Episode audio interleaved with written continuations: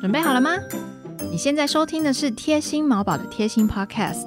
在这里我们不只要聊猫事，还有猫奴酸甜苦辣的人生哲学。这一季的贴心 Podcast 是第六季，我们要跟大家分享的是所有关于老猫的资讯。我们今天欢迎呃陆家东医院的院长金医师， Hello，大家好，我是金医师。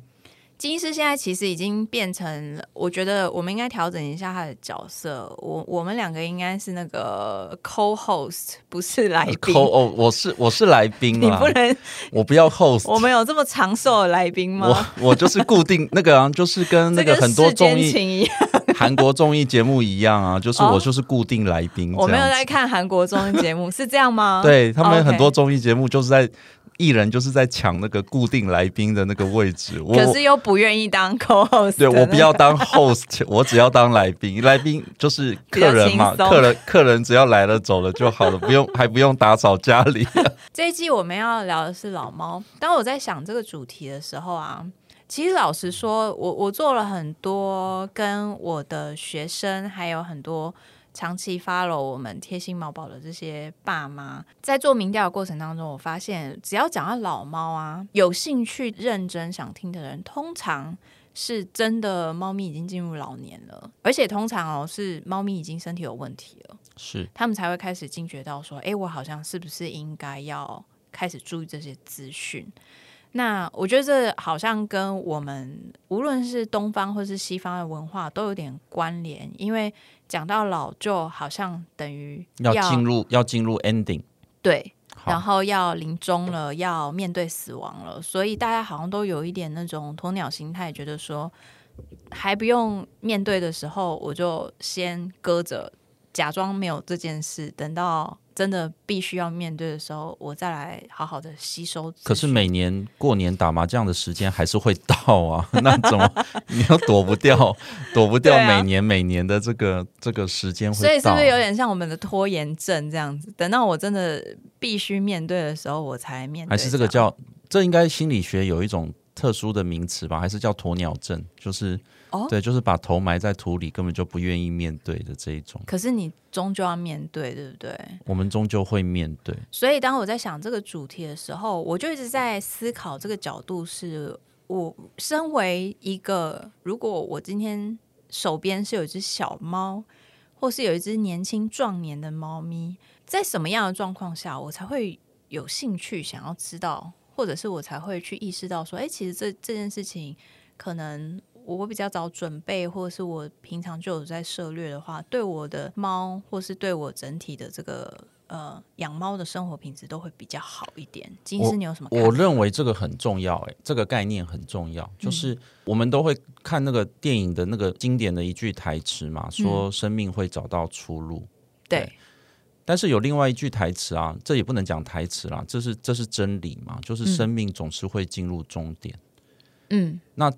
这句话其实，在医院里面是天天发生的事情。嗯，这句话其实，在你不管是人的医院、狗狗的医院、猫咪的医院，其实我们天天都在面对这样子的真实的剧情在上演。嗯，所以，不论是年轻，不论是壮年，其实我们都应该要想到，生命会会有一天会结束。嗯哼。然而，这件事情我们希望它不要措手不及，是，我们希望这件事情不要是我们不愿意、不敢去认真的面对。嗯，所以我觉得这个这样子的提醒或者是概念的叙述，我认为常常会出现在诊间的时候发生，就是看诊的时候发生。今天有一只五岁的猫，有一只三岁的猫来看呕吐，来看皮肤病，打预防针，看似跟年老没有关系，但是我的习惯通常一般就会先做一些预防性的喂教。诶，现在其实你不用担心诶，因为这个年纪的猫不容易生病，嗯，所以你的猫今天吐了，你可以不用那么担心。嗯，它才一岁，它才两三岁，它看起来八公斤，然后它吐了，然后那个那个妈妈急得像什么热锅的蚂蚁这样子，嗯哼哼他真没事。可是我会跟他讲说，如果今天我们家的猫咪是十二岁，它八公斤，然后它瘦了一点，它在吐，我我说我会比你更抓狂。嗯，那这样子的一个概念的，只是讲一句话，他会有个想法是：哦，我现在可以不用担心。对 However，可 能十年以后，现在两岁嘛，嗯，十二岁以后我就要担心了，嗯、所以希望这句话可以记住十年。怎么可能？但是，但是他每次来我这边就被我洗脑一次哦嘛，就是十二岁我在担心就 好。 好 OK，这样子的概念，我觉得很重要的是，它并不是一个我不想去面对，或是我没有想过的，而是，嗯诶，我的医生有提醒我，现在它不是老猫，所以我还 OK。好，嗯，那呃，但是我有一天我们家的猫会变老猫，那那个时候医生也跟我讲，我们可以做哪些。那我嗯 OK 嗯觉得这个流程很重要，就是所谓的预防针，它也预防了除了实际的针剂跟液体打进猫咪的身体里面以外，另外一种预防针是医生的一些卫教，重进家人的这个心理。我觉得这个这个同样也很重要，帮他做一点心理准备。是到底几岁的猫算老猫？因为你知道巴迪现在八岁，我每天看到它，我都觉得它像小 baby 一样，我就很难想象它什么时候看起来才会是老猫，还是我应该要怎么样去确定它是老猫？科学上怎么定义？医学 OK，我们先讲最普通的概念，就是我们我们设定好一个一个年纪，我们就说这段时间过后，他们就是老猫，嗯，哦英文就教科书上面写的嘛，就英文叫 senior 嘛。嗯哼哼。那这个 senior 的这个概念很清楚，就是 junior high school、senior high school。好、也就是说，人的话，这个十二岁到十五岁叫 junior，哈、十五岁到十七岁叫 senior，好、就是它有一个、它有一个年龄的这个分段。嗯，同样的，我们用这个概念来去说老猫哦。这个超过七岁以前可能会这样认定，好，现在可能认定会稍微再再往后挪了，啊，可能到了十岁甚至十一岁，好，那这个范围我们都可以把它称之为老猫。嗯，但我在思考这件事情，就是诶，在看诊的时候，猫的主人也会常常来问我这个问题，就是我们家的猫到底现在是老猫吗？对啊，这样，那个“老”这个字，其实我认为它是个，它它可以是个名词，也可以是个形容词啦。嗯哼，也就是说，你知道也有那种二十岁的人就看起来很老的那种，或者是三十岁的人身体的里面的内脏都坏光光了嘛，嗯就是嗯他就每天就体是能对他就是熬夜加班，然后这个这个吃饮食不正常，然后三十岁就老得像七十岁一样。嗯，也有人可能五十岁就得了肿瘤离开。嗯，所以我觉得我现在比较不会用老猫来跟家人说哦，我们家的猫是老猫，我会说我们家的猫年龄很大。 OK， OK，五岁的猫也有可能得肿瘤，然后它离开了。那对它而言，它的五岁就是它这只猫的老。嗯，就是你你懂我那相对来个说你懂我那个概念吗？那个嗯老的定义、到底我们要怎么去定义它？嗯那我们可以说老，我们可不可以把它定义成？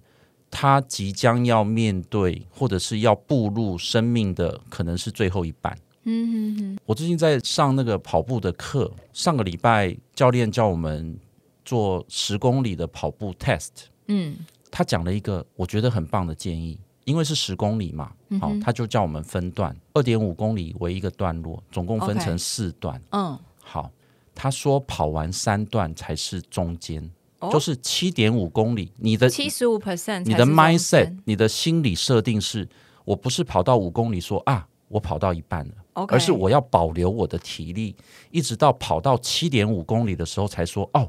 我已经跑完一半了。 OK 所以我只剩下一半了。呵呵其实这个一半只有二点五公里，所以我可以开始加速了。嗯 OK，同样的概念，我觉得也出现在我们现在讨论的猫咪的年龄，也就是说，它其实可能前四分之三活的就是它的一半，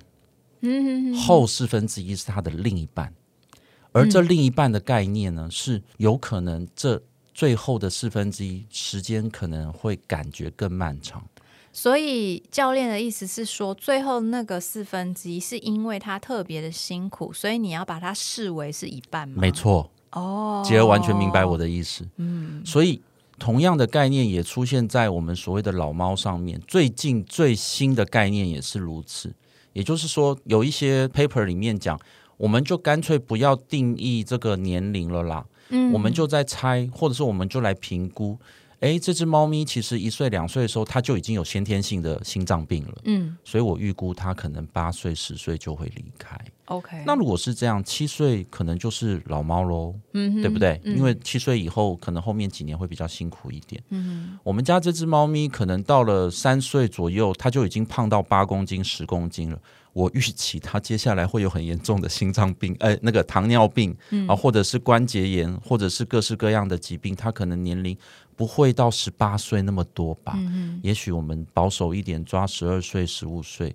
所以超过了八岁，超过了十岁，它就是老猫。最后的那个二十五 percent，对那可是我们家的猫咪看起来头好壮壮，就像巴迪一样，就是嗯看起来它现在八岁，可是却像小 baby。嗯嗯，所以我们合理的估计它可以活到三十岁。好、假设对我头好痛对，它要陪你三十年，所以呢，那那二十二岁应该就是它合理的老猫的年龄。笑到哭。好，以此以此类推，以此类推。我觉得其实，在猫咪的年龄的初期，哦，我们可以看出一些疾病。有些年幼的猫，可能一岁两岁，哇，它有齿龈口炎，我知道它状况不好。有一些一岁两岁的猫做了健康检查，发现它有猫艾滋白血病，我知道它的平均年龄，我们可以抓的保守一点。嗯所以所谓的一半，或者是所谓的老猫，嗯，那个后四分之一的年龄，我们就可以有一个。最近 YouTube 那个我觉得还蛮不错，小铃铛，就是我们就有一个小铃铛 是，OK，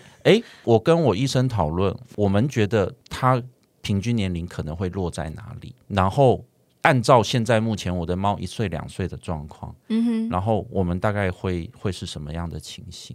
嗯所以我可以有一个预预备是啊，只要超过了一定年龄，它就要进入生命的最后四分之一，或者是从我刚刚说的那个概念是，嗯它接下来有一半的时间，嗯哼我们要一起的来面对。 ，OK，所以其实是有一点类似以他的体况去预估是他的平均年龄有可能大概落在哪里，这样。对。就是用这个概念来看的时候，我觉得对于很多只是用数字来看的迷思会不一样。我最近看到有一只猫十二岁，它非常的壮年啊， 就是嗯它完全不老啊。嗯那所以我觉得它那要到十八岁不是问题诶、嗯哼所以他问我说：“现在我们接下来要做哪些很积极的事情？”我说：“我们就先做到这边吧。”嗯那那个那个这边大概就是可能是用一到十来看的话，就是在五左右。我会做五这方面的需要的检查跟预防，中年，是嗯，你就把它视为是中年，因为以用他的用这体个态来说，用这个方式来去来去评估。 OK，我觉得大家的习惯就是觉得好像过了十岁，或是甚至过了七岁，就会开始紧张，想说哦，我的猫现在老了，我不知道应该要怎么办了。然后或者是我开始很害怕，然后只要有一有问题，就会赶快把它视为老猫来看待。但其实现在我们大概可以重整一下我们的这个观念，是去用新的方式重新去评估他现在可能大概落在他生命的哪一个环节。那假如是像刚刚金医师说，他如果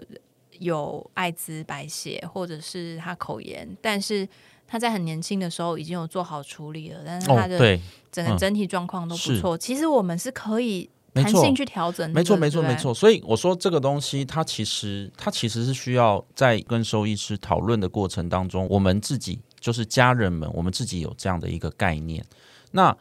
我们也可以用绝对性的数字来看。嗯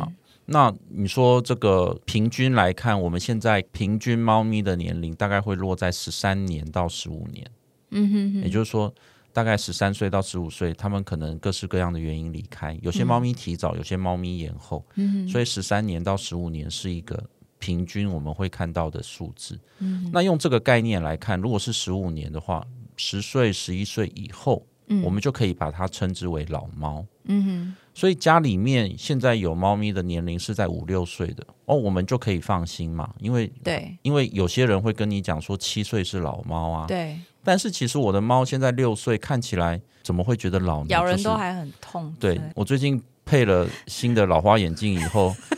大家都觉得说哇，怎么金医师变看起来年变年轻年轻了对然啊，我刚以为你是大学生呢， 对，然后这样太狗腿 吗？这样，这就是为什么不要当 co-host，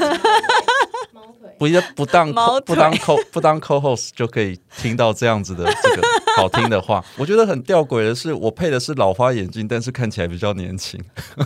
因为你没有说是老花眼镜 啊。哎哎，不是啊，我觉得现在老花眼镜的样式看起来好年轻，应该这样说。重点是没这有个，我我以可是我以为是人戴的不一样的关系也。是 啊，流冷汗。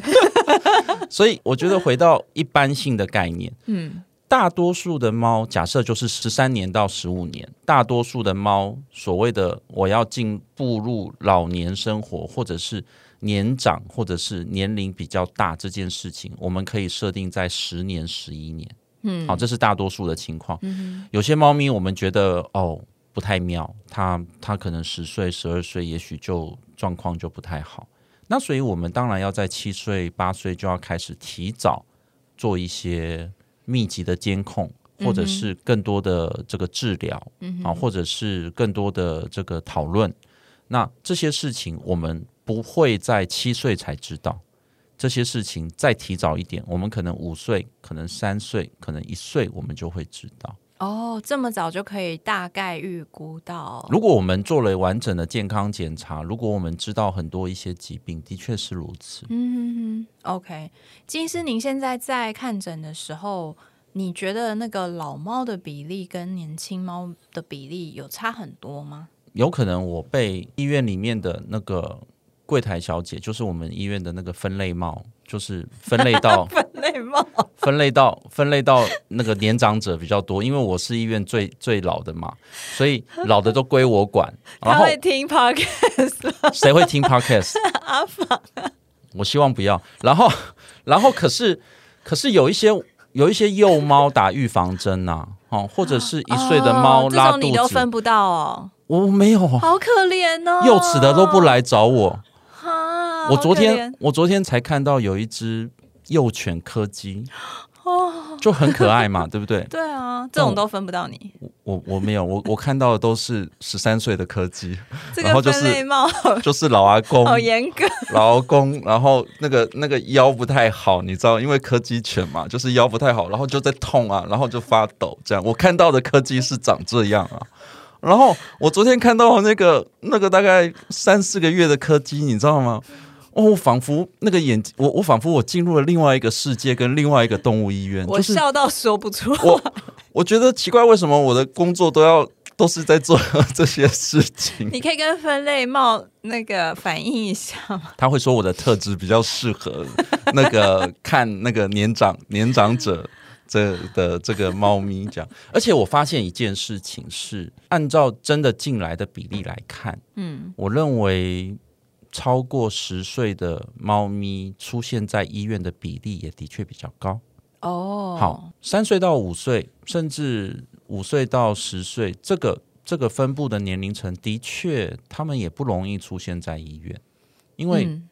真还真没事，所以他们对半年来一次医院，可能一年来一次哦，医院，对啊，年度健检，对可是老猫，嗯它可能一个月就要进来一次。有时候会有一些临时的状况，呃，我在监控它的肾指数，我希望两个月回来一次。嗯我在监控它的甲状腺亢进已经稳定了，可能是三个月一次。嗯有一些猫咪它可能有一些心脏病，它它需要回到这个去做心脏超音波的检查，可能是四个月一次，可能是六个月一次。嗯但毕竟都比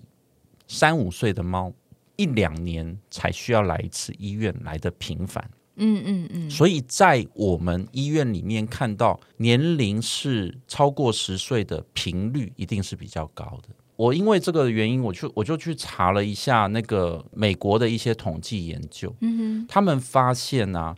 到动物医院看诊的猫咪中，超过十一岁的占了百分之四十八。哼，嗯哦，就是一半啦。嗯哼，会进动物医院，然后是猫的，你如果要差赌的话，你可 以差超过十一岁，因为它有四十八趴的成功率。嗯，对，OK，那年龄最少的比例是低于一岁，所以兽医师好可怜，都看不到可爱的小猫咪哎。不常见啦。嗯，真的是比例上来讲是这样。然后你想想看哦，大概就是百分之五左右。然后你对你自己又还没有被分到这个百 分之五哦，就是你就这个更怨呕恨啊很，深对，哎，你这个就就更呕哈。然后很妙的一件事情是，我们都以为啊，那这样会不会是低于一岁的是百分之五，然后接下来可能这个一岁以上，然后大概到差不多这个七岁左右，它可能比例比较高，然后。八岁到十岁可能比例更高，最后是十岁、十一岁以上。嗯诶因为你说如果要以年龄来分的话，可是我跟你讲，刚好颠倒，嗯颠倒的在中间那边，也就是二到七岁的，我们看到会来医院的比例比八到十岁的来的多。二到七岁，他们统计出来可能是百分之三十左右，嗯，然后八到十岁的可能是百分之十五左右。之所以他们统计出来这样的数字，从这个数字去解释的话，我认为八到十岁这段时间是最舒服的时间。我觉得在行为上面来也是最稳看定的这个数字，嗯我觉得感觉是二到七岁的时候，很多爸妈还在摸索，所以有时候有些状况可能大家不知道要怎么办，所以他就跑医院，对，可以或者是他可能还不太理解为什么我的这只猫会这样，因为他跟猫之间认识也还太不太深嘛。那八到十岁大概就是抓到一个 pattern 了以后，大家就会比较舒适的知道什么事情可以做，什么时候可以可以不做。我认为这个角度是可以考虑的一个，但是从医生的角度，二到七岁就是会乱吃的年龄，在这个年龄的猫就是最好奇的嘛，因为你知道八到十岁的猫大部分都已经看破这个红尘了，这样，那二到七岁的猫，它们还在这个。探索它的世界，嗯然后它哦可能会乱吃这个，乱吃那个，就开始东吐一下，西吐一下。的确，我没有想到这个部分，但我非常同意吉儿说的。二到七岁的养猫咪的家人，在养了第二年、第三年、第四年，可能还没有抓到某一个模式，或者是频率，或者是我我有一个笃定跟安全感说啊，他没事，嗯或是啊，他有事， 嗯所以我赶快带去医院，养了或者是陪了彼此陪伴了八年到十年了，你知道，就是结婚到八到十年也会进入一种这个状态里面这样 子，然后对，就是互动比较少， 哦或者是他已经他已经进入了一一个一个啊，没事啊，你不要再装了。，对对对对对，十一岁以后就是另外一种关系了。这样，那所以所以二到七岁这段时间的确是另外一个部分会增加，但这个部分我觉得今天可以比较不用停留在这里，而是我们要说的是真正发生真的会比较长到医院的年龄，通常就是落在十一岁之后，也就是刚好落在我们刚刚说的一般的猫。平均来说的十三到十五岁，一般的猫，如果我们定义所谓的老猫或者是所谓的年长猫，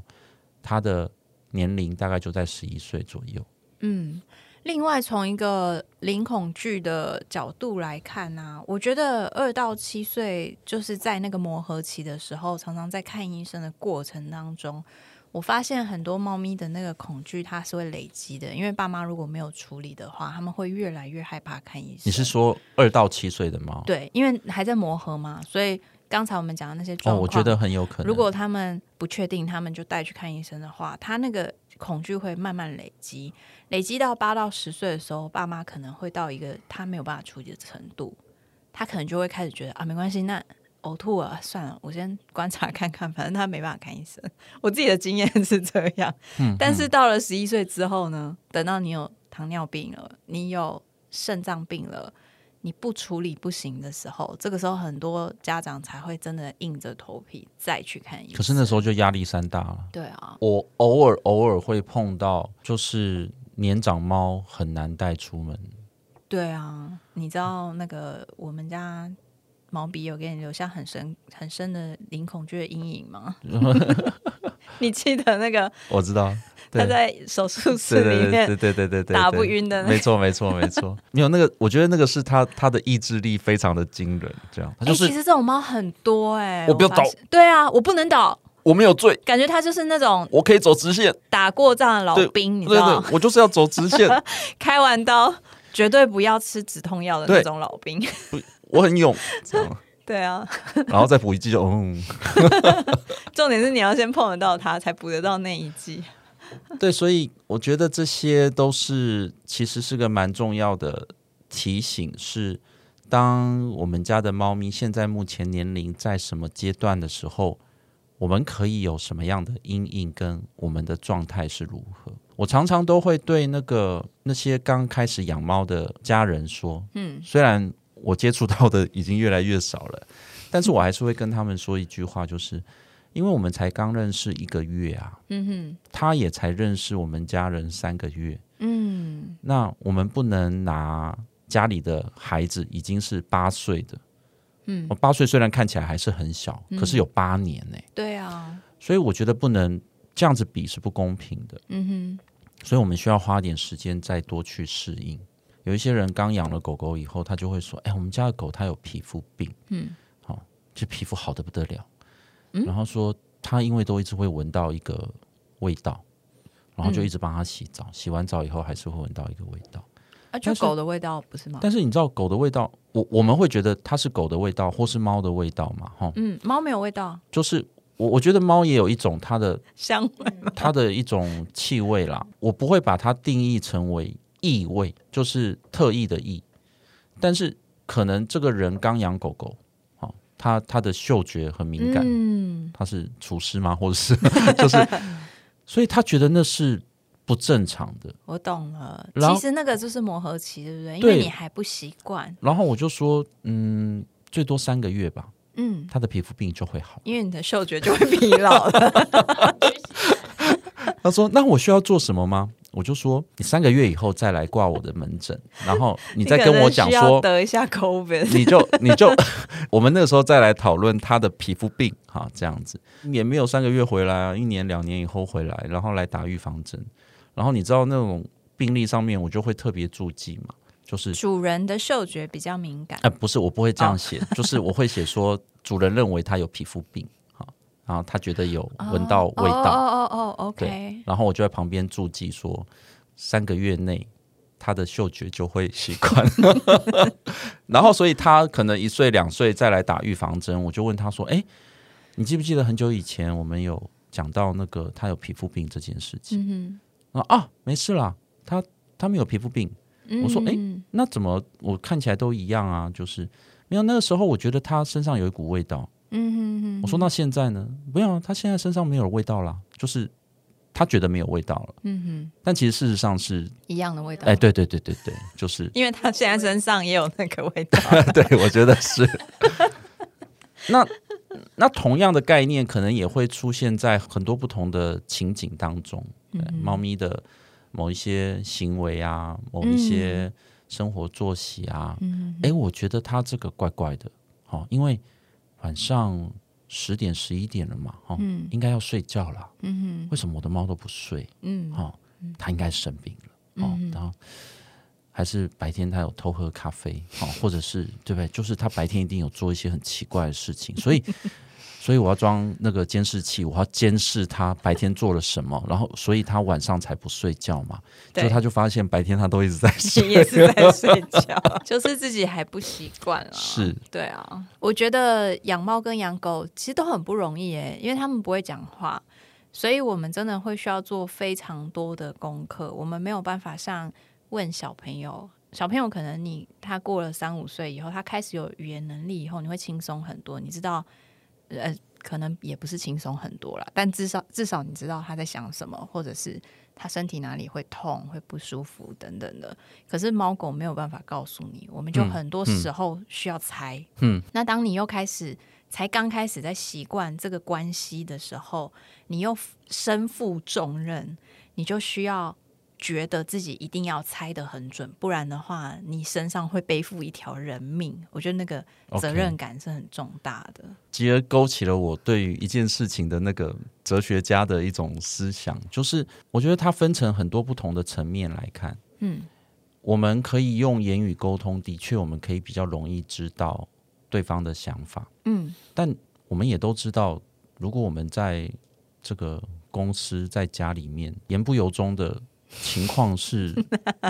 就是日常生活嘛。对对也就是说，哎、金医师带小孩的那个过程当中啊，你觉得小朋友在这个这个方面言不由衷的这种行为很多吗？我认为那个是从小开始互动之嗯，后产生的状态，所以其实当爸妈的时候，也需要经历很多类似这样子的绝对。过程，对不对？而沟通里面有个有个很重要的概念叫做 nonverbal communication，就是非口语的沟通，他的行为、他的姿势、他的眼神、他的讲话的痛调，其实都可以表达出他现在到底讲的话跟他的动作的一致性有多高。嗯，所以人在沟通这件事情，它并不是只有口语的表达。嗯有很多人或很多朋友，他们不用讲话，他就只是坐在那边，哼，嗯，然后看海，哦，然后就觉得他就是我一生的知己。 可是他没有讲什么话呢？对啊，就有有这种人嘛，对不对嗯？对，我不认为在狗猫或者是我们跟猫的关系当中不会出现这样的情况。也就是嗯说，我们在做所谓的 nonverbal communication。当我们认识家里的这个这个猫咪，它两年、三年、五年，甚至十年了之后，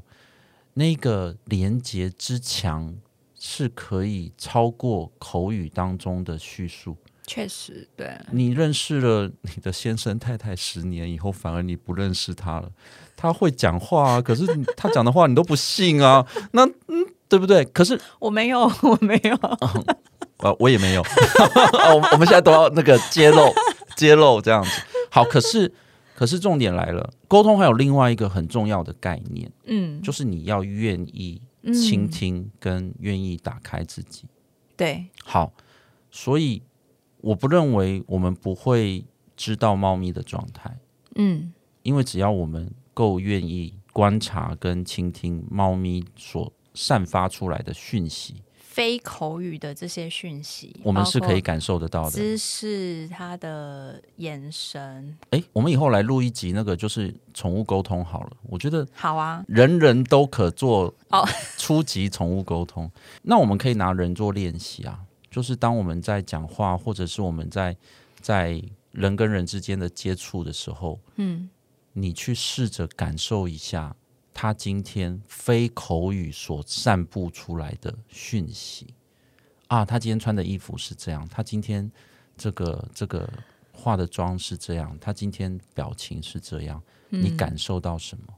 那人有个好处，我们可以我们练习完会有答案嘛？嗯对，就是，哎、我我最近在做一个练习，是嗯哼非口语的沟通练习。嗯哼，我从你身上的气场当中